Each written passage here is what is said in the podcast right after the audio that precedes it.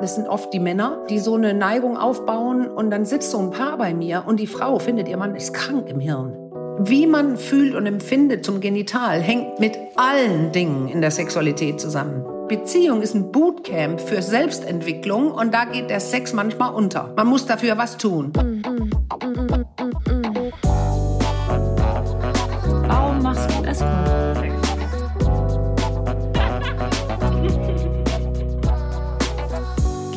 auf Zeit mit Luisa und Lenia. Äh, Luisa, ich habe ja letztens bei meinem Partner so ein Buch auf dem äh, Nachttisch gesehen und äh, der Titel war einfach Männer und ich finde irgendwie geiler Titel, da weiß man dann auch so, okay, darum geht's. Ja, wir zwei beiden könnten ja mal ein Buch schreiben über zwei Nutten. Titel zwei, zwei Titel Nutten. zwei Nutten. Weiß man auch, worum es geht. Geil. Oh, und ich bin noch gar nicht vorgestellt worden. An Marlene bin ich und ich muss einfach jetzt schon sagen, wie geil ist das bitte? Mein Buch auf dem Nachttisch und dann ich als Sexologin ein, ein Buch geschrieben zu haben über Männer. Da fehlen aber dann eindeutigerweise eure Die Anteile. Ja, richtig. Männer und das Nutten. glaube ich nämlich auch. Ja. das ist nicht drin. Ehrlich gesagt nicht drin. Und da würde ich mich auch nicht anmaßen, darüber schreiben zu können. Das kann nur eine Dame schreiben, die sich da ja ausgelebt hat, jahrelang. Oder ein Mann, der sich da ausgelebt hat und dann darüber redet, ja. wie er die Erfahrungen gemacht hat. Das wäre ja, auch interessant. Auch sehr interessant. Sehr mhm. interessant. Entschuldige, jetzt habe ich mich selbst vorgestellt, aber ihr habt vielleicht auch was im Gott, im Köcher. Ja, und äh, hallo ihr hedonistischen und abenteuerlustigen Menschen da draußen. Jetzt stelle ich euch auch mal vor, also die Menschen, die uns zuhören, das sind dann die abenteuerlustigen Menschen, die äh, hören uns zu. Also schön, dass ihr auch da seid. Das sind wir alle zusammen. Gott. Und äh, ja, schön, dass ähm, Ann-Marlene Henning heute da ist. Sie ist Sexual- und Paartherapeutin aus Hamburg und hat schon mehrere Bücher geschrieben. Zum Beispiel eben dieses besagte Buch mit dem Titel Männer.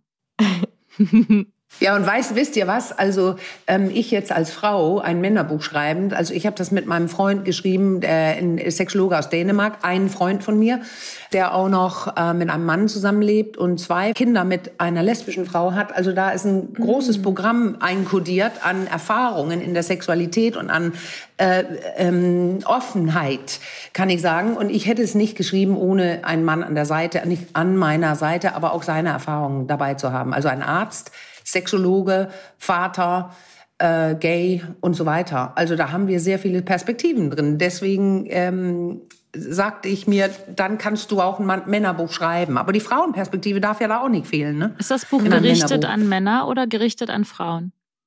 An alle, genau. Mhm. Genau, das ist eine sehr gute Frage, weil es ist nämlich nicht nur für die Männer, sondern das, der Untertitel ist ja alles, ähm, was du äh, über Männer wissen solltest oder könntest. Oder also es geht darum, äh, ja, für alle. Und das, das ist so wichtig. Es gibt so vieles bei den Männern, die viele nicht wissen. Mhm jetzt wäre ich eigentlich mega neugierig, was da ja. so. Aber ich habe auch sehr Gutes über das Buch gehört, also dass es nicht so quasi jetzt Männer zerfetzt und sagt, hey, übrigens, ihr seid an allem oh, schuld, was nicht. schief läuft, sondern wirklich eher so ein, nee. damit man sich selbst auch vielleicht so ein bisschen verstehen kann oder so. Genau, was ja, ja übrigens auch nicht stimmt. Also, Männer sind nicht an allem schuld. Ja, ja, genau. Nur an schlechtem Sex. Nein, Nein Quatsch. Aber, aber weißt du, ich, ich mache, ja genau, oft ja. Und weißt, wisst ihr was, das ist doch ein geiler, das ist eine tolle Idee.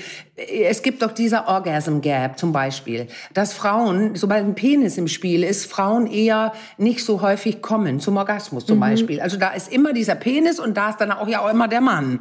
Und äh, warum das so dran. ist, das... Außer, ja, richtig. Außer? Der, der, ich sag ja, ja. Eine goldene Fickmaschine. Man weiß ja. es ja nie. ah, geil. Du kennst auch. ja unsere Jingles ja, noch nicht an, Marlene. Die wirst du kennenlernen Nö. heute. ja, aber das ist. Ja. Ja, genau. Nee, das ist ja auch richtig. Nein, aber ich, ich führe, führe den Gedanken mal kurz zum Ende, dass das Ding ist, dass es wir doch in einem Patriarchat leben. Und da geht es jetzt nicht um Schuld oder nicht Schuld, sondern es gibt, es, es gibt männliche Prämissen und es geht immer um die Befriedigung, immer wieder um diesen Penis. Und da meine ich nicht, dass die Männer das alle so wollen, aber wir sind alle so groß geworden und erzogen, dass es um den Mann geht. Und dadurch, alleine das ist, das ist doch irre, dass es Studien dazu gibt, die zeigen, dass wenn Frau, äh, zwei Frauen Sex haben mhm. miteinander, die Orgasmusfrequenz höher ist. Und dann will ich gar nicht sagen, wer schuld ist, sondern vielleicht ist es ja Unwissen.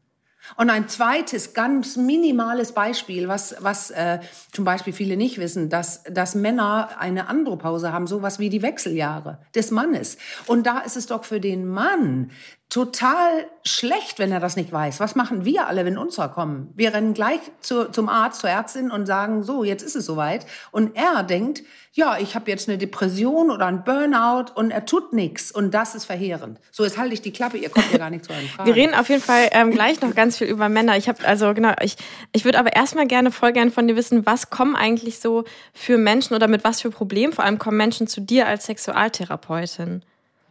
Ja, da könnt ihr eigentlich einfach denken, wenn ihr einen Gedanken habt da draußen zu irgendeiner Sache, ja, damit ist dann auch jemand gekommen. Weil es geht um, ah, ja, alles. Also die, die, die Dicken, hätte ich fast gesagt, das sind ja so, so äh, Männer, auch sehr junge Männer, aber auch ältere, die zu früh kommen nach wie vor. Oder die Männer mit Erektionsstörungen, Männer ohne Lust, ist sehr häufig. Das gleiche für Frauen, keine Lust, wenig Lust, Orgasmusschwierigkeiten, Schmerzen beim, beim Geschlechtsverkehr, dann die ganzen partnerschaftlichen Dinge, Untreue, ja, außer es grätscht immer zu, rein ineinander, die Sexualität und die, die, die Paarbeziehung oder auch Polyamorie und so Leute, die mehr, viel machen und auch ja, in Öffnen der Beziehung in jeder Hinsicht, also nicht, nicht Poly, nicht mit vielen, sondern auch manchmal mit Festen. Also ich, zum Beispiel, ich darf äh, mit, mit einer Sexarbeiterin Sex haben. Mhm. Und ich habe sogar mhm. auch eine, die ich besonders mag und so. Also das, ich, ich sage das so differenziert, weil es gibt nichts, was alle haben, sondern mhm. jeder oder jede, die kommt, hat ihr ganz spezifisch, spezifisches kleines Tortenstück, wo irgendwas, was sie oder er selbst möchte, nicht klappt. Weil mhm. ich habe keine Meinung. Nicht so, das ist falsch, das ist gut, das ist schlecht. Ah, okay. Nee, darum ja. geht's nicht. Ach so, ja, weil äh, da kommen ja auch Leute mit denen Sachen, die Richtung ähm, verboten gehen, ne? Exhibitionismus, also sich nackt zeigen und ähm, Leute, die Neigungen haben, ob es Windeln tragen ist oder ähm, Lackleder, das ist ein gutes Beispiel, weil das galt als pervers, das Sadomaso. Und mittlerweile. Was heißt es galt als pervers? Also das war in irgendeinem Gesetzbuch geschrieben, ja. als das ist pervers, naja, quasi, oder? Erst, super Frage. Äh, ja, per Gesetz verboten. Und später, als es galt es als Störung in dem Manual der Störungen mhm. oder und nachdem es vielleicht nicht strafbar ist, mich, mich, sich erniedrigen zu lassen oder also pervers gilt es als pervers gilt es immer noch bei vielen Leuten. Das kann ich ja gerade bestätigen, dass da das sind oft die Männer, die so eine Neigung aufbauen und dann sitzt so ein Paar bei mir und die Frau findet ihr Mann ist krank im Hirn. Wow die das zufällig entdeckt hat, nach, nach oft sehr vielen Jahren, 10, 20 Jahren. Das heißt, er hat auch seine Neigung, ähm, wie man die, wenn man die so nennen mag, äh, zurückgehalten. Hat eigentlich nie gesagt, worum es ihm wirklich geht. Und, und wie gehst du dann daran? Also sagen wir mal, ich finde jetzt im Schrank von meinem Mann, mit dem ich 20 Jahre verheiratet bin, äh, Damenunterwäsche, die er immer gerne anzieht, heimlich. Äh, so wie, wie gehe ich dann ja. damit um? Oder wie, wenn jetzt die Frau sagt, boah, du bist ja krank und da, da, da, also ja. Wie, wie geht man da ran? Das ist, also das Ding ist, wo wir, wie wir alle rangehen, also gut ausgebildete Therapeuten und Therapeutinnen, wir stellen erstmal Fragen. Und wir wollen vers versuchen, das zu verstehen. Wie funktioniert das sexuelle System dieses Menschen? Also, warum macht er das? Äh, was hat er davon und so weiter? Und dann geht es bei uns nicht vordergründig, absolut nicht vordergründig darum, äh, das wegzumachen sondern wenn er sagt, ich mag das auch, nur meine Frau mag das nicht. Dann geht es darum, herauszufinden, wo ist die Gesamtmenge, was kann dieses Paar machen, dass das lebbar wird. Und da gibt es Beispiele, wo die Frau das plötzlich sehr interessant empfunden hat, Macht auszuüben, zum Beispiel bei SM, ähm, aber zum Beispiel keine Schmerzen hinzufügen konnte. Und, und die Beispiele enden auch manchmal damit, dass sie sagt, ich habe da nichts mit am Hut, aber sie beginnt zu verstehen, wie es funktioniert, wenn jemand zum Beispiel dann zu einer professionellen, ähm, äh, ob man die Sexarbeiterin nennen mag oder nicht, also in die in irgendwo hingeht, wo er erniedrigt werden kann, weil zum diese Boss Frau es anbietet. Auf Arbeit. Ja, zum Boss, genau. Und das ist, das ist völlig fein, wenn die Frau beginnt zu verstehen, seine Frau jetzt, dass es nicht pervers ist. Und oft denken die auch, da geht es ja dann um, um den Geschlechtsverkehr ohne, ohne Kondom und so. Und dann stellen viele fest, darum geht's dem Mann überhaupt nicht. Also auch selbst wenn. Also ich stelle fest, dass es immer mehr Öffnung gibt, dass Leute mehr tolerieren, weil langsam verstanden wird, dass die Monogamie nicht so richtig glücklich machen kann, weil die Hirne sich langweilen und die Gelüste sich auch unterscheiden. Aber sobald man öffnet in irgendeine Richtung, besteht natürlich auch das Risiko, dass die Beziehung daran zu in die Brüche geht und davor haben die Menschen Angst und deswegen sind sie so verschlossen im ersten Moment, wenn wir darüber sprechen. Aber du fragtest, wie gehen wir damit um? Gespräche, wo ich viele Fragen stelle und beginne zu verstehen, wie, wie funktioniert dieses Paar. Und ich habe tatsächlich ein Buch darüber geschrieben, wenn ich weiß nicht, wie euer Hörer und Hörerinnen drauf sind, das Buch Liebespraxis, mhm. beschreibe ich sehr, sehr viele Patienten, Patientinnen, anonym natürlich, äh, auch und auch jemand mit mit äh, mit so einem Fetisch, wie gehe ich damit um? Und wie, was kommt dabei raus. Interessant. Und das, das war, war auch auf der Spiegel-Bestsellerliste. Das schien gefallen zu haben. Das waren spannende Geschichten oder sind spannende Geschichten. Das Buch gibt's ja noch. Muss ich gleich mal lesen. Ähm, ich wollte da noch äh, dazu sagen, dass ich auch so die Erfahrung gemacht habe, selber mit Leuten, die eben einen Fetisch haben oder die irgendwas anders in Anführungszeichen wollen im Bett, dass wenn man ihnen ja. einfach so das sagt und das Gefühl gibt, hey, so wie du bist, ist es richtig und so wie du bist, ja. bist du geliebt und du kannst, also ich verstehe verstehe, ich kann das zwar nicht, nicht nachvollziehen, wie sich das anfühlt, diesen Fetisch zu haben, weil ich habe den halt nicht, aber das ist genau, okay genau. und ich genau. finde es sogar schön, wenn du da drin aufgehst. Und was das dann auch mit diesen Menschen macht, ich habe so, so den Eindruck, dass, ja. dass die Menschen so ja. aufrichtet und die dann gleich viel selbstbewusster generell durchs Leben gehen, weil sie genau. so in allem, genau. in jeder Pore sozusagen geliebt werden und jedem Teil von sich, mit jedem kleinen Eigenheit ja. und so weiter. Und das finde ich irgendwie, ist ja auch so eine extrem machtvolle ähm, Methodik. Also es ist so, man kann Menschen damit so viel geben irgendwie. Ja, und weißt du, was mir gerade da einfällt, das zum Thema pervers auch von früher. Ich kenne Beispiele, wo so etwas, wie du das jetzt so aufbauend beschreibst, so bin ich auch damit unterwegs, mit den oft, wie ich sagte, Männern, dass sowas benutzt worden ist, zum Beispiel ja als rasende Scheidung, und dann eingesetzt wurde mit Anwälten, mit Gericht, mit allem, hm. dass ein Mann sein Kind nicht sehen darf. Wow als sei er gefährlich. Und da kommt es in eine Richtung. Also da bin ich, das finde ich so widerlich, so unmöglich. Das ist nicht Pädophilie. Er tut niemandem was an. Aber er soll jetzt auf einmal gefährlich sein für sein Kind. Mhm, hatte der also dann, dann irgendwie äh, Wünsche oder vor, hat er sich so Fantasien gehabt darüber, über äh, so Kinder-Erwachsenen-Spiel? Nee, nee, es ging ja gerade genau nicht darum, ne? Er hat nicht. irgendwie einen Lackfetisch oder so und ist dann deswegen pervers ah, und gefährlich das. so. Also, also Nackt, Nacktfetisch ist ja auch so eine Sache, ja, vielleicht macht er das, wenn das Kind da ist. Nee, nee, nee, nee. Ich sage es ganz simpel. Er trug gerne eine Windel. Und die hätte er sogar tragen können, wenn das Kind da ist. Ja. Also, es war überhaupt nicht gefährlich. Ja. Mhm krass, wie sowas An wie Sexualität dann immer so mhm. gegen deine elterlichen Kompetenzen ja. irgendwie verwendet wird, ja. als ob ja. es irgendwas damit zu tun hätte, wie man sexuell drauf ist, ob man irgendwie ein guter oder schlechter Elternteil ist. Das ist so ein Quatsch. Ach krass. Irgendwie als wir, würde ja. Sexualität immer noch so als Schwäche gesehen werden. Ne? So, wir haben uns dann selbst ja, nicht mehr unter Kontrolle oder es ist eigentlich nicht menschlich, sondern der tierische Anteil in uns oder so. Aber ja, ja, das ist oft eine Sache. Das ist oft ein Faktor.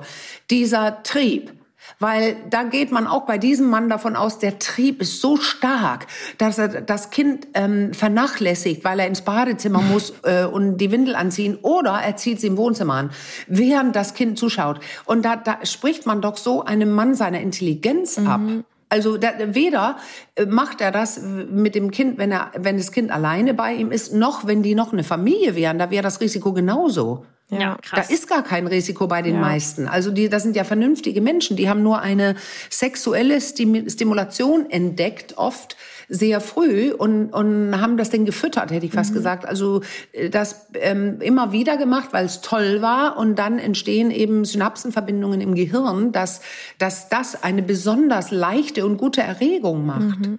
Ja. Das ist die Beschreibung von einem Fetisch. Weißt du, woher sowas kommt? Also woher so ein Fetisch kommt? Äh, Gibt es da irgendwie, kann man das irgendwie nachweisen im Hirn, dass da bestimmte Areale anders sind? Oder kann man das irgendwie vielleicht sogar genetisch nachweisen? Oder wie nee, kommt es? Nein und nein und nein. Also dieses, ähm, ich habe es ja fast schon angedeutet, das geht Richtung pervers jetzt ja, das Hirn ist falsch, da ist ein Anteil, da ist ein Hämmer nicht und so. Nein. Also ähm, und, und auch Freud und diese ganzen tiefen psychologischen Dinge, da ging man davon aus, von irgendwelche in der Kindheit ist was falsch gelaufen. Also da gibt es so so viele Sachen, die die die gesagt wurden und da gehört auch das Pervers hin. Aber heute geht man davon aus, wie ich das eben so tatsächlich schon beschrieben habe, ich habe nur die Fachworte nicht dazu genannt, wie eine Konditionierung. Also das ist ein, und das erklärt für mich auch, warum Männer das häufiger haben als Frauen. Kurz gesagt, also haben, also Männer das Leben als Frauen, weil Frauen lernen, spür nicht in dein Genital. Weg hören, wegdenken, nicht anfassen. Männer haben ein Genital außen, das selbst wenn die lernen würden, da nicht hinzuhorchen, würde sich was in der Hose regen. Das heißt, und da gibt es Studien zu, Männer können viel besser und schneller ihre Erregung richtig einschätzen, wogegen Frauen oft Nein sagen, obwohl sie ihr Genital erregt ist feucht schon und so weiter, aber das heißt noch nicht, dass sie Lust hat. Aber Männer können einfacher diese Verbindung einschätzen, weil sich in der Hose was regt, was sie spüren, wo sie nicht wegdenken können. Und dann ist es doch ganz klar, da ist eine schnelle Verbindung im Hirn und dann hat es nämlich doch mit dem Gehirn zu tun. Und zwar, weil man das lernt. Hm. Also wenn man, wenn man lernt, bei der Masturbation zum Beispiel, ist nämlich ein ganz anderes Beispiel, wenn ich lerne, dass ich die Luft anhalte und leise bin, weil ich das in meinem Zimmer mache und da gehen Mama und Papa immer vorbei, dann, dann werde ich bevorzugt weiterhin Luft anhalten und anspannen. Und das tun die meisten bei uns. Aha, mhm. äh, bei der ja. Erregungssteigerung und zum Orgasmus haben wir so gelernt. Und wir können auch wieder lernen, das ist das Schöne, tief zu atmen und uns zu bewegen und ganz anders. Dann verbreitet sich die Erregung in den ganzen Körper. Wir kommen noch nicht, aber da können wir dann wieder kurz anspannen, dann klappt das auch. Aber was ich sagen will damit, wir lernen das und wir können es auch wieder ähm, nicht umlernen, dazu lernen. Also andere Dinge lernen. Also das Gehirn ist einfach flexibel und lebendig und da, das ist das Coole. Diese Männer mit den Fetischen, die, die können dazu lernen, wenn sie wollen. Weil es gibt alleine schon vorher einige von denen, die sagen, ja, ich habe meinen Fetisch, aber ich kann auch wunderbar, die nennen es dann oft Vanillesex, Vanillasex oder die nennen das Blümchensex, das Normale. Die, das geht auch einige, die kommen, die sagen aber, das Problem ist, dass das nicht geht. Und da mhm. haben wir, ich habe schon gesagt, Andropause des Mannes, Wechseljahre, ein Mann ab einem bestimmten Alter bekommt dann eventuell Stehprobleme, Erektionsprobleme, also sich gut zu erregen und sein Penis stehen bleiben, wenn er mit Partner oder Partnerin schläft.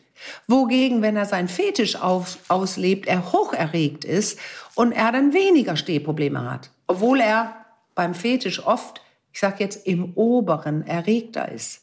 Das ist mehr so Brust in der, oh, so eine emotionale Erregung. Aber, aber jedenfalls, Männer mit einem Fetisch können dann beginnende Erektionsprobleme damit sogar ausgleichen. Da klappt alles besser, als wenn er versucht, diesen anderen Sex mit seiner Frau zu haben, wo er auch weiß, dass er ja vielleicht eingestuft wird oder bewertet wird. Mhm. Wow, mhm. aber es so ist das interessant. Gehirn. Ich habe noch so viele Fragen ja. zum Thema. Ich habe auch gerade gedacht, ich ja. hätte gern so einen, ich hätte gern so einen hörenden Bildschirmschoner von dir an Marlene Henning, weil ich liebe alles, was du sagst. Ich hätte gern so ein Hintergrundgeräusch, was so quasi die ganze Zeit so mitläuft, statt Bildschirmschoner quasi so einfach irgendwas, was du sagst. Ich liebe es alles. Ja, ich, ich auch. Ich, ich darf nice. ich noch eine weitere Fetischfrage stellen? Gerne. Ja, gerne. Ich weiß, doch. du hast doch noch andere Fragen auf dem Zettel. Ja, ich habe gerade eh alle vergessen, muss, weil es eh egal, worüber wir reden. Also kann es sein, also wenn du jetzt sagst, so Fetische sind sozusagen antrainiert, also sagen wir mal, was ist ich, als kleiner Junge sehe ich jetzt äh, die Füße von einer Freundin und irgendwie genau. hat mich das kurz erregt. Und dann fange ich an, immer wieder über diese Füße von dieser Freundin nachzudenken und dann mhm. irgendwann habe ich äh, sozusagen einen Fußfetisch entwickelt und da sind dann die Synapsen gebildet. Und kann es sein, dass wenn ich dann sozusagen den Fußfetisch so präsent in meinem Leben ausleben kann, jeden Tag und es dann kaum ja. mehr in Anführungszeichen nicht tue, also kaum mehr Vanilla-Sex Sex habe, sondern immer nur Fußfetisch mhm. und Sex verbinde, dass du, dass man dann verlernt, also dass man dann Vanilla-Sex gar nicht mehr haben kann irgendwann? Ja, in jedem Fall. Also oh. das kann sein. Und das ist eines der Probleme, mit denen die Männer kommen, dass es nicht mehr klappt mit Menschen. Und ich finde, dass du den Fußfetisch wählst, über den habe ich viel nachgedacht, weil das ist der bekannteste, den sehr viele haben. Dann über, und ich habe eben gesagt, dass diese Erregung beim Fetisch oft im Oben hängt, eine emotionale Gefühlserregung und dann aber, weil es so stark ist, wird der Penis auch steif, aber eigentlich hängt es im Oben. Dann überlegen wir mal, wie viele Male ein kleiner Junge unten auf dem Fußboden sitzt vor den Füßen seiner Mama. Mhm. Das ist ja völlig normal. Die Kinder sitzen da unten und man sitzt dann am Tisch, man trinkt Kaffee, man hat Schuhe an. Früher hatte man dann so Nylons an, Strümpfe, Schuhe und da ist auch ein Fetisch draus äh, entstanden bei vielen. Und ah, dann die Schuhe. emotionale mhm. Mhm. Ja, ja, ja, ja. Und dieses Gefühl, ich spiele hier jetzt mit meinem Auto und ich fahre hier rum und, und dann gucke ich immer rüber, da ist meine Mama, ich fühle mich sicher und dann sehe ich aber ja ihre Beine mhm. und Füße und so weiter. Und das beschreiben auch viele Männer, dass sie sich erinnern an solche Bilder aus ihrer, ihrer Kindheit, dass sie, und das sind aber dann so 70-Jährige, aber da trug man ja auch in der Zeit ihrer Kindheit diese Strümpfe. Es wäre interessant zu schauen, ob es solche Fetische heute genauso häufig gibt. Weil äh, kaum eine Frau mittlerweile so rumläuft. Mhm. Wow. Und dann können wir kurz fragen, weil dann haben die Leute das vielleicht auch ganz endgültig verstanden. Das fragte mich mal ein Fetischist, der sich geschämt hat. Er sagte, ja, was ist denn? Ist das nicht auch ein Fetisch, wenn ich auf große Bub stehe, kurze Röcke und Stöckelschuhe? Weil das betrifft ja dann, oder das meinte er, fast alle Männer, ja. das stimmt nicht. Mhm. Aber Wisst ihr, was ich meine? Ja. Das ist doch denn schon ein Fetisch. Sie zieht einen kurzen Rock und die Schuhe an und dann boom geht das los. Mhm. Mhm. Ach, ja. Naja, mir fällt dazu auch ein, zum, wegen jetzt kurzer Rock und Schönheitsideal, das ist ähm, oft auch was, was wir hören, so wie, hä, wie kannst du denn dann mhm. mit irgendwie dicken, hässlichen Menschen Sex haben oder sowas, hört man ja als mhm. Sexarbeiterin oft.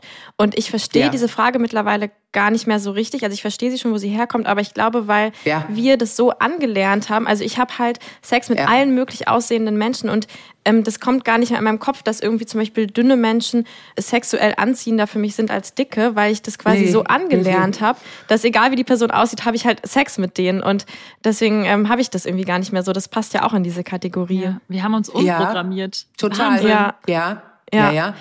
Ähm, Aber sagst du, mhm. zum, also das ist jetzt, ihr kommt ja auch in meinen Podcast zu Besuch, vielleicht soll ich es dann lieber da fragen, weil ich, ich, äh, ich frage fast gerade jetzt, also sagst du gerade dann, dass du Lust hast auf, also jetzt brauchst du vielleicht nicht auf deinen Job dann antworten. Also hast, kannst du Lust, sexuelle Lust entwickeln mit allen Körpertypen, sage ich jetzt. Ja, ja, auf jeden Fall. also ihr ja. nickt beide. Ja. Ihr nickt beide. Ja, ähm, genau. Also es gibt schon noch gewisse Sachen, die mich dann trotzdem manchmal nicht so mhm. anziehen. Das ist dann vielleicht einfach ja irgendwie anders angelernt, aber so körpertypenmäßig habe ich da gar keinen. Genau, und Lisa nee. hat ja auch genickt. Mhm. Ne? Das wäre ja auch privat so, oder?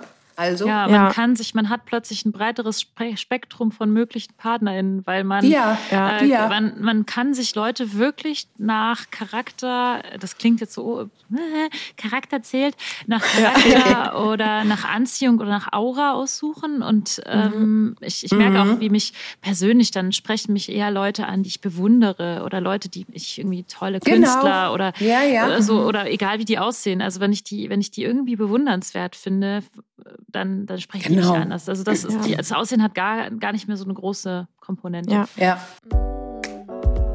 Fick dich. Unsere Rubrik zum Masturbieren. Ähm, Anmalin, und zwar fragen wir total gern einfach alle möglichen Menschen, wie sie eigentlich so masturbieren, weil das ja was ist, was man doch relativ selten mitbekommt oder sieht.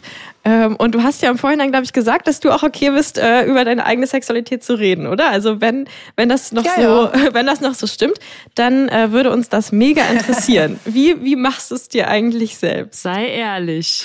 Ah ja, ja, ja, ja. In der Sexualtherapie, die ich gelernt habe, fragen wir tatsächlich sehr, sehr genau danach. Also wo liegst du, was tust du, wie berührst du dich und so weiter. Und da gibt es ja Frauen, die sehr spannen, einfach so über den Druck, äh, wie ich behauptet habe, das machen wir fast, also einige von uns. Und es gibt Leute, die reiben an der Klitoris, Leute, die das durch den Druck gar nicht machen. Also ich bestelle fest, ich reibe. Also ich betone, ich reibe über meine Klitoris in die eine oder andere Form und da fällt mir gerade ein, manchmal, weil es ist nicht immer gleich, habe ich, äh, ich habe ein Sparbad in meinem Badezimmer. Und da oh. kann man mit der, also sowieso mit der Dusche so kalt warm stellen und sowas, also die, die direkt auf die Klitoris halten, das ist ja auch wie ein Reiben. Ah, aber ich habe auch so das ich früher auch mal gemacht. Diese, ah, wie so, so Whirlpool-mäßig oder also, wie? Nee, am, am, ja, Whirlpool-mäßig. Ah, okay, nicht geil. Ja. Ich habe eher so am Duschkopf halt diesen, diesen festen ja. Strahl, mhm. den man so einstellen kann. Ha, habe ich auch gemacht, habe ich früher auch gemacht. Aber jetzt habe ich ja so einen mit so Düsen, die aus der Seite kommen. Da kann man sich so positionieren, also ah, das ja. Geile ist, wörtlich Geile, dann kann man, ich kann mich so positionieren, dass mein Nacken massiert wird und meine Handgelenke während oh mein Gott. Klitoris Also da kann, ja, das ist toll. Es Barbad. Und äh, ähm, ich, ich benutze sehr selten, ähm, also nee, eigentlich nie, ähm, Vibratoren, Dildos, irgendwas, also Fingerarbeit. Ja, und, und äh, Fantasien nehme ich oft dazu, weil das so geil pusht. Äh, und die haben sich verändert, sehr viel verändert über die Zeit, je nachdem, wie ich privat drauf bin, emotional und so weiter. Und ja, vielleicht reicht das. Also das ist ein, also jedenfalls nutze ich äh, äh, die fast immer bei der Masturbation eigentlich die Klitoris hauptsächlich. Darf ich noch eine Nachfrage stellen? Und wenn es zu privat mhm. ist, dann ähm, ja. antwortest du einfach politisch darauf. Hast du dann auch so Gewaltfantasien und sowas? Ey, fast hätte ich das gerade, fast hätte ich es gerade von alleine gesagt, weil das haben ja sehr viele Frauen und das heißt ja definitiv, wie Studien auch belegen, nicht, dass man rausgeht und das gerne möchte. Mhm. Also erleben möchte in echt. Und was es aber so toll machen kann, es kann so die Scham umgehen lassen, weil wenn man mhm.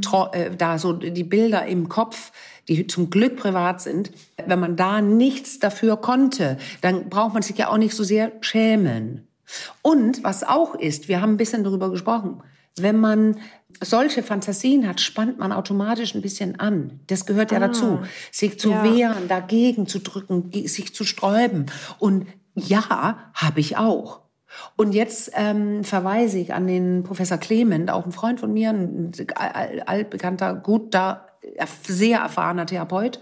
Und der hat mal sowas erklärt, äh, in seinen Büchern auch und auch so, dass wenn eine Frau sowas, äh, ja, bildlich ähm, äh, träumt oder also Fantasie hat, äh, dann hat er so gefragt, wer ist denn da bitte sehr die Regisseurin? Wer hat da die Macht?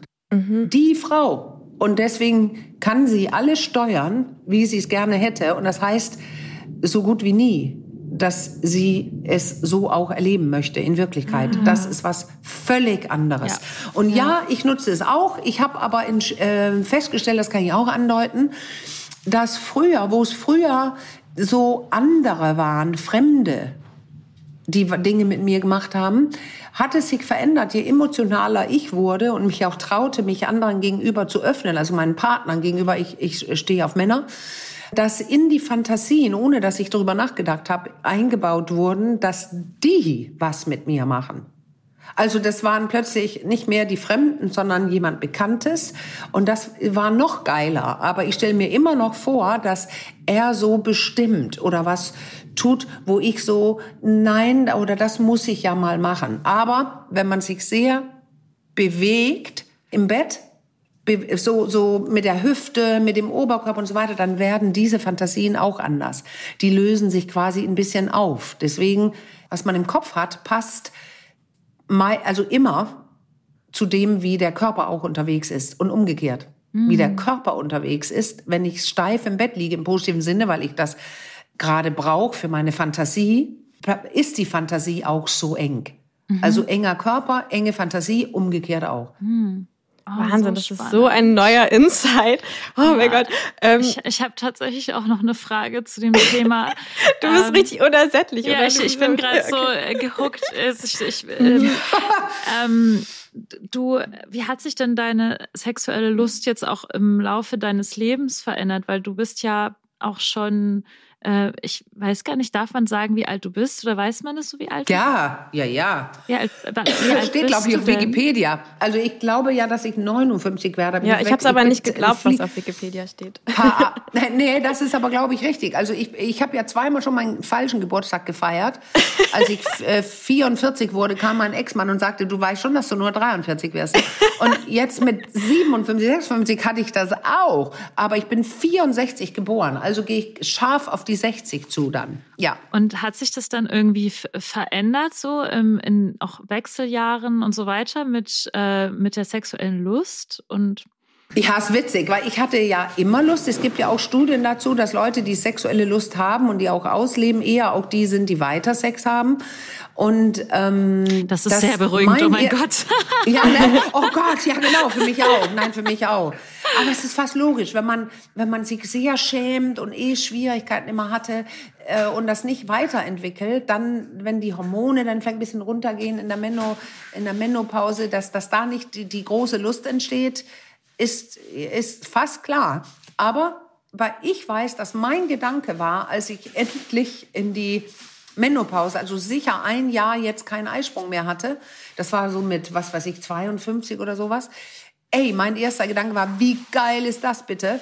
Ich kann nicht mehr schwanger werden. Jetzt kann ich endlich frei Sex haben, mal eben auf dem Küchentisch oder hier und da, wenn es gerade passt, mit meinem festen Partner ohne Verhütung. Das ist einfach herrlich. Aber und ich habe noch Lust, das ist klar. Aber ich habe festgestellt, als ich krank war, ich habe ja jetzt äh, Covid vor einem Jahr ähm, erkrankte ich an Delta und landete im Koma und sowas. Darüber mhm. habe ich auch ein Buch geschrieben, oh dass der Gott. Kaffee nicht schmeckt, ist mein kleinstes Problem. Mörderalbträume und als ich wach wurde auf dem zwölf Tagen Koma, also übrigens der Lärm, falls mein Mikro das aufnimmt, das ist ein ganz wilder Welpe, der gerade mit einem irgendeinem Teil spielt und auf mein Beanbag springt und sich das sehr gemütlich macht. Also ich höre es, aber ich weiß nicht, ob ihr es hört. Alles mein Gute, er ist Teil schon. des Podcasts. Jetzt. Genau, alles klar.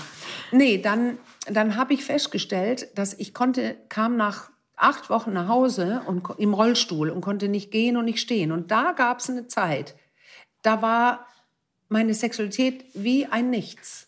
Also auch dieses Spüren überhaupt, äh, meine Beine haben ja nicht gemacht, was sie sollten. Also die Nervenimpulse waren überhaupt nicht da. Und als das besser wurde, war es immer noch nicht da. Meine Sexualität, ich hatte gar keine Lust. Mhm. Also Todesangst und was weiß ich. Und das dauerte fast ein halbes Jahr in jedem Fall. Bis ich dachte, na, jetzt könntest du mal wieder Hand- oder Brause, Spar anlegen. so. Mhm. Und das hat mich sehr überrascht, weil es ja auch eine Stärke sein kann in Zeiten der, der Krankheit, aber das war komplett weg. Wow. Aber ich habe dazu auf jeden Fall eine Frage, Luisa. Ich weiß, du hast auch eine. Kannst nee, du sie gleich stell noch du stellen? die Frage unbedingt. Ach geil. Okay, ähm, weil Wir beide ähm, so kloppen ja, genau ähm, weil du meintest, genau, also du bist ja in der Beziehung, äh, habe ich so gehört, und, ähm, und hattest keine Lust. Ja. Und was, was wir beide, also Lisa und ich ja auch ganz oft hören, ist von verheirateten äh, Männern dann, die zu uns kommen und sagen, meine Frau hat keine Lust mehr und deswegen ja. kommen sie zu uns, ja. was ich schon mal erstmal sehr unterstütze, ähm, dass man dann quasi nicht der Frau da am Rockzipfel hängt, aber ähm, genau, also auch in, in eurer... am Rockzipfel. Super gesagt. Genau. Nein, super, super gesagt. Ja. Weil diese Männer, die am Rockzipfel hängen, guter Ausdruck finde ich, weil die werden so bettelnd.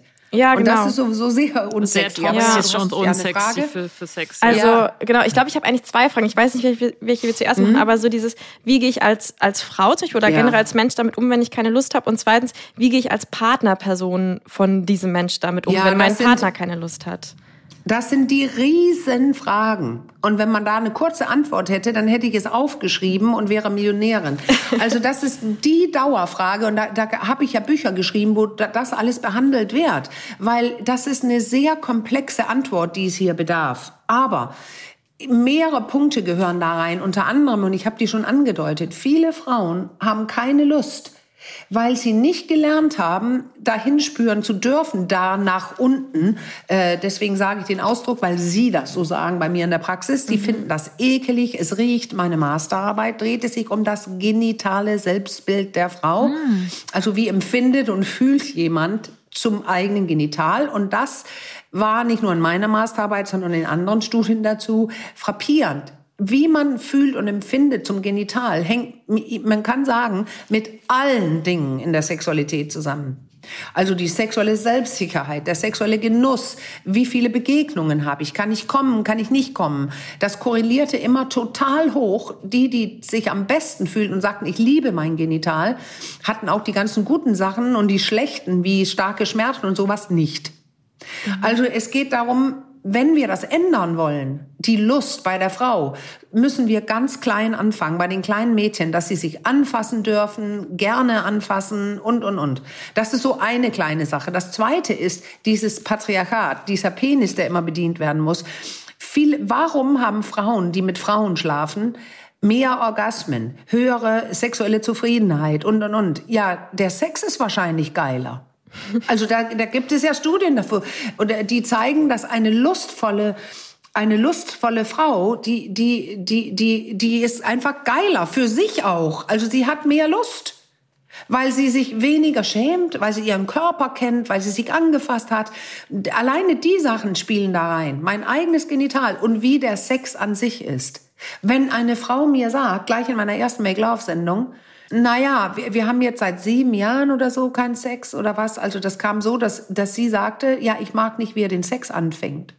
Hm. Nämlich gleich drehen an den Nippeln und Hand zur Klitoris. Ja, wow, ne? Und ja. Männer, viele, viele Männer denken, wir checken mal, ob sie Lust hat und drehen an die Nippel und drehen an die Klitoris. Und ich sag nur, töte den Sex. No-Go, wirklich. Mach das, um rauszufinden, dass es ein No-Go, bis sie schon erregt ist. Aber wenn Männer das nicht lernen, und warum lernen die das nicht? Weil wir nicht über Sex sprechen mhm. und weil Frauen so tun, als ob, weil die nicht ja. ihre Meinung sagen, weil sie sich nicht so, und das gehört da rein. Und, also, und, und, nicht, was ich auch noch, äh, was ich auch noch dazu sagen muss, was mir echt schon ein paar Mal untergekommen ist, ist, ich mhm. sage, ich habe da keinen Bock drauf und ich mag ja. es nicht so gerne an den Nippeln berührt zu werden.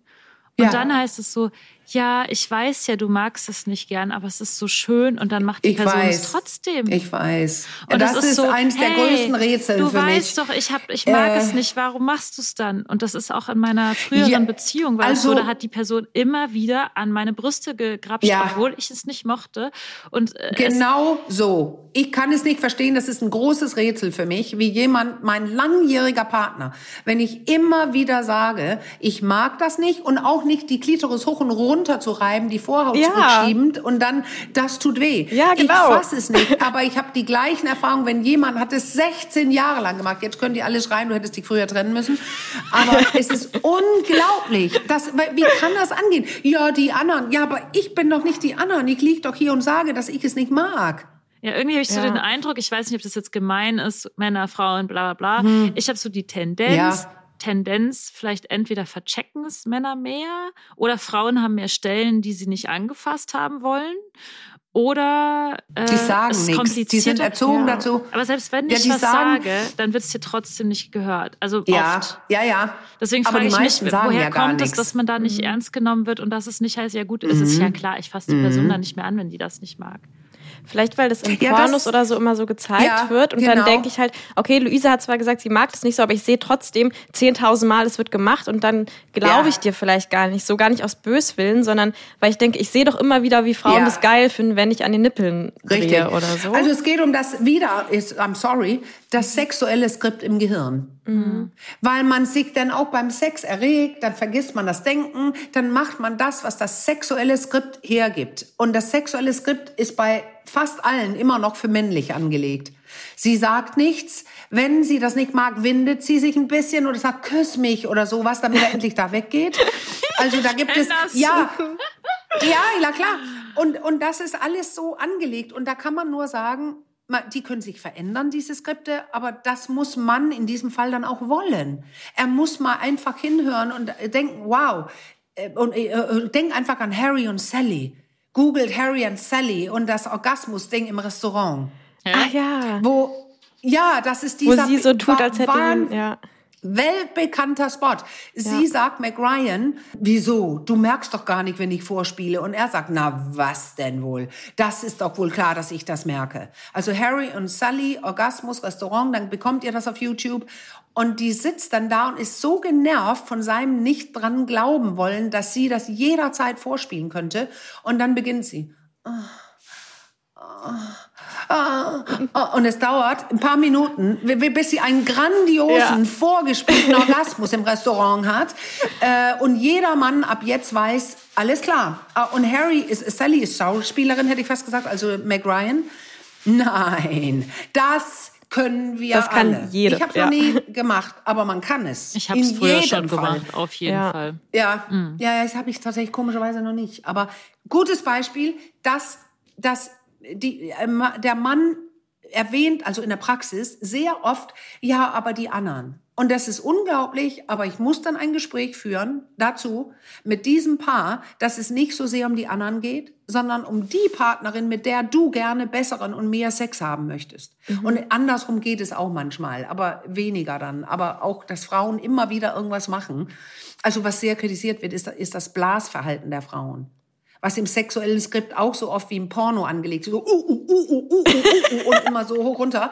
Ähm, da, das geht auch anders, kann man sagen. Spürend für beide. Mhm. Ja, wow. Das wisst ihr ja. Wem sage ich das? Ja. nee, ist einfach super Oder? spannend, was du erzählst. Ja, leider ist die Zeit schon so ein bisschen am, aber genau, vielleicht, mhm. ähm, was, was, Luisa, was willst du als letzte Frage? Oder sollen wir noch mal konkret fragen, was jetzt äh, wie ein Partner, was ein Partner machen kann, um um besser zuzuhören oder so? Oder hast du eine. Ach so, ja, die Frage, die ihr gerade gestellt habt, wie, was macht man dann? Also ja. bei keiner Lust, dann mhm. müssen wir äh, am besten tatsächlich wirklich Sexualberatung oder Sexualtherapie aufsuchen. Das heißt nicht, wir machen jetzt eine Therapie, sondern da sitzt eine dritte Person ausgebildet darin, die richtigen Fragen zu stellen. Mhm. Weil wenn das Paar es nicht hinbekommt, haben sie eh nicht die Werkzeuge dazu. Und wir haben welche und man kann was verändern, man kann gute Dinge in Gang setzen, aber man wird kaum das Problem lösen, wenn der Sex schlecht bleibt oder beide sich nicht ordentlich zuhören, was eigentlich gewünscht ist. Meine Erfahrung ist, man erreicht was, aber man erreicht nicht, dass die Leute jetzt mehr als die statistischen 2,6 Prozent pro Woche Sex haben. Und die, die gibt's auch nicht, finde ich. Statistiken zeigen das. Ich glaube, das ist Lügen. Ja, das die meisten Menschen haben nicht zwei bis dreimal pro Woche. Es sei denn, die sind frisch verliebt. Also, man wird das nicht verändern können. Und das ist das Allerwichtigste bei keiner Lust, dass die Leute denken, es ist so wie am Anfang, während wir verliebt sind, sonst sind wir falsch. Nein, wenn man nicht mehr verliebt ist, ist es nicht wie so, als ob man verliebt sei, sondern Beziehung ist ein Bootcamp für Selbstentwicklung und da geht der Sex manchmal unter. Mhm. Man muss dafür was tun. Was hörst mhm. du denn da manchmal so, wie die Leute Sex haben? Weil das interessiert mich jetzt auch noch. Äh, wie, wie, wie, äh, haben denn die du? Leute wie? Sex? Weil du hast ja mal oh, erwähnt. Gott. So, mh. Hm. ja. Ja, ich sag mal das Beispiel, weil davor kommt ja irgendwie das Reizen oder das Verführen eventuell. Also wenn man schon weiß, dass, oh, heute geht sie vor mir ins Bett und sie trägt, wenn ich vom Zähneputzen ins Bett komme, hat sie nicht das Licht an und liest das Buch. Sie hat auch das T-Shirt nicht an wie sonst. Wenn das der Anreiz ist jetzt für das Sex geben, dann weiß man ja schon, wie es startet. Nämlich ohne Worte und ziemlich unspannend. Und dann geht es meist so, dass bestimmte Griffe gemacht werden, die sehr bekannt sind und kurz. Und dann ähm, schnell kommt es zur Penetration und einer kommt. Also das ist jetzt sehr fies, besch äh, fies beschrieben, aber das ist kurz und es ist wie immer und da spricht auch nichts gegen im Endeffekt, wenn beide damit, äh, wenn man sehr müde ist, also äh, und man, oh komm, wir können doch mal kurz und ich, ich will auch gar nicht kommen und so, aber du kannst gerne eindringen. Also ich habe das manchmal so gemacht mit einem Mann, der sehr, sehr häufig Lust hatte. Und dann fand ich es tatsächlich geil sogar. Ich wurde manchmal davon geil. Also dieses ja, ähm, schnelle Penetrieren. Ja, das ist so. Und deswegen, man muss darüber sprechen. Was heißt das? Was ist Sex? Was geht und was geht nicht? Und da kann man ein Quickie oder ein einfach unerregt penetrieren erlauben, was fast alle Frauen können. Also ich betone, sie muss gar nicht erregt sein sie kann trotzdem Penis aufnehmen, aber ich meine natürlich nur, wenn sie möchte. Ja, also ich mhm. habe das auch oft, ähm, also nicht oft, aber das ist auch Teil meines ja. Sexlebens, dass ich auch manchmal gern, ja. sogar gerne das möchte, dass ich sage, ich lege mich jetzt einfach ja. nur hin, so ist es. mich nicht ich auch. und habe einfach, du, du, du benutzt mich jetzt einfach so ein bisschen. So für, ja, genau. für deine, für deine Masturbation ja. im Grunde. Und das, ja, also genau. das ist natürlich echt genau, krass, wenn man sowas erzählt, äh, dann wird man ja an, also ich, ich kann mir vorstellen, dass die meisten Leute darauf völlig geschockt reagieren. Aber das ist ja anscheinend dann das, was auch ganz viele Frauen in der Realität tatsächlich ja auch tun und, und vielleicht also danke, teilweise genießen, teilweise nicht. So, ne? Ja, naja, ja. Aber weißt du was? Der, der, ich muss jetzt doch was sagen. Der, der Grund für Sex ist im Kopf der Leute, ich bin geil. Und zwar spontan. Ich bin geil. Und wenn ich nicht spontan geil bin, dann bist du, dann bin ich sowieso falsch. Das läuft ja mit. Aber es gibt noch einen Grund für Sex, Beziehungen zu erhalten. Dem anderen einfach was Gutes tun oder der anderen. Ähm, da da gibt es so viele Gründe und das ist das, was wir in der Praxis Geld. besprechen. Und es ist, ja Geld, ja, den haben wir auch immer bei, wirklich. Nein, ähm, äh, Besetzungscouch, äh, Geld, genau. So, in jedem Fall. Äh, gut, dass du es gesagt hast. Aber das Wichtige ist jetzt, ich frage bei dem Paar, was ist bei euch möglich? Und siehe da, ich runde mal ein bisschen ab damit.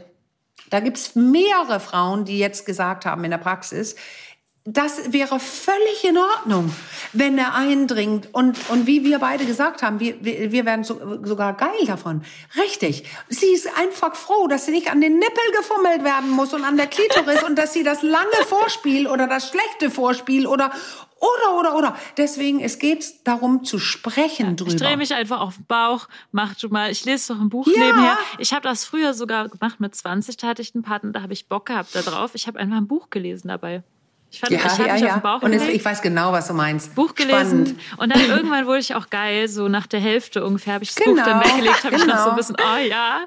Und dann, ja. Ja. Das war super. Das finde ich super spannend, weil es, es zeigt einfach. Kann ich trotzdem noch mal so ja als Schluss oder als halbes Schlusswort ähm, dazufügen, äh, dass man dann vielleicht ja. trotzdem nicht vergisst, auch wenn man das manchmal so machen kann, dass dann auch manchmal der Sex für die Frau sein sollte. Ja, nee, also dass das man genau das grade, ja, ja. Das ist nur ein mhm. Teil. Äh, Nein, ich wollte es gerade sagen. Ja. Das ist alles okay, weil ich weiß schon, oh Gott, wie meine Hörerinnen oder Hör Follower sich aufregen werden über dieses Gespräch. Ach, Einige. Aber ich stehe zu meinen Worten hier. Es geht darum, wozu hast du Lust? Du selbst. Genieße deinen Körper, deine Sexualität. Und ich, ich stimme zu, ich konnte das auch genießen und das war geil.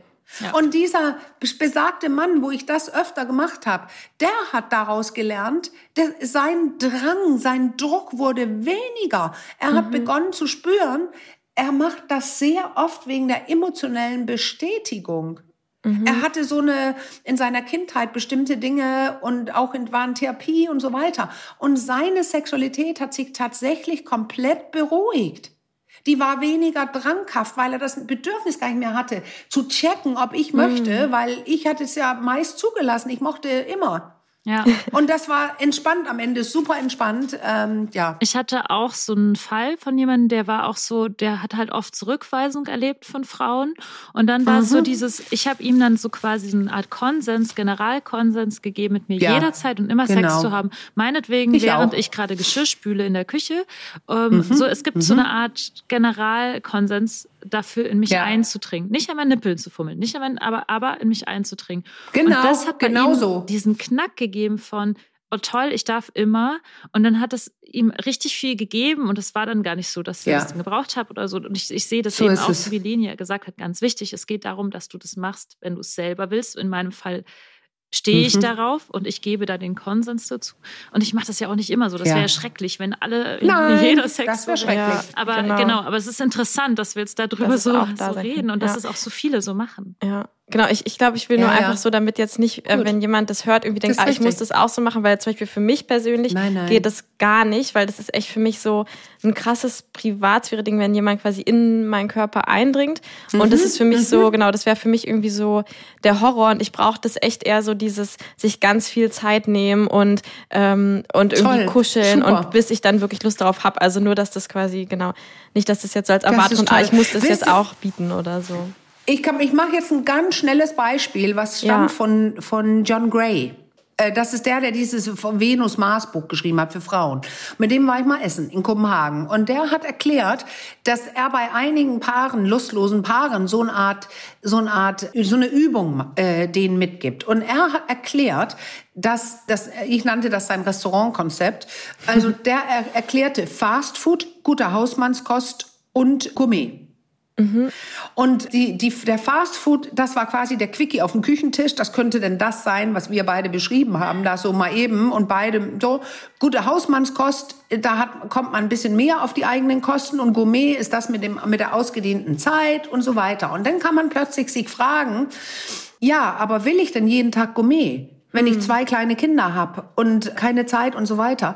Ja. Nee, vielleicht nicht. Und da schreibe ich gerade in so einer Kolumne für Wir Eltern in der Schweiz, da rettet der Quickie, also der Fastfood, wie auch immer der aussieht, bei dem jeweiligen Paar, rettet mhm. den Sex. Weil das ist eine Phase und es kann ein paar Jahre gehen, da ist es genial, wenn man Fastfood kann und nicht immer Gourmet erwartet. Und ich meine damit mit diesen, dass Gourmet immer erwartet wird in den Köpfen von den Leuten. Ja. Und wenn man dann Ja oder Nein sagen soll oder zeigen soll abends im Bett, wenn man erwartet, jetzt muss ich eine Stunde oder sowas auf Schwung sein, das geht nicht, dann wird's ein Nein.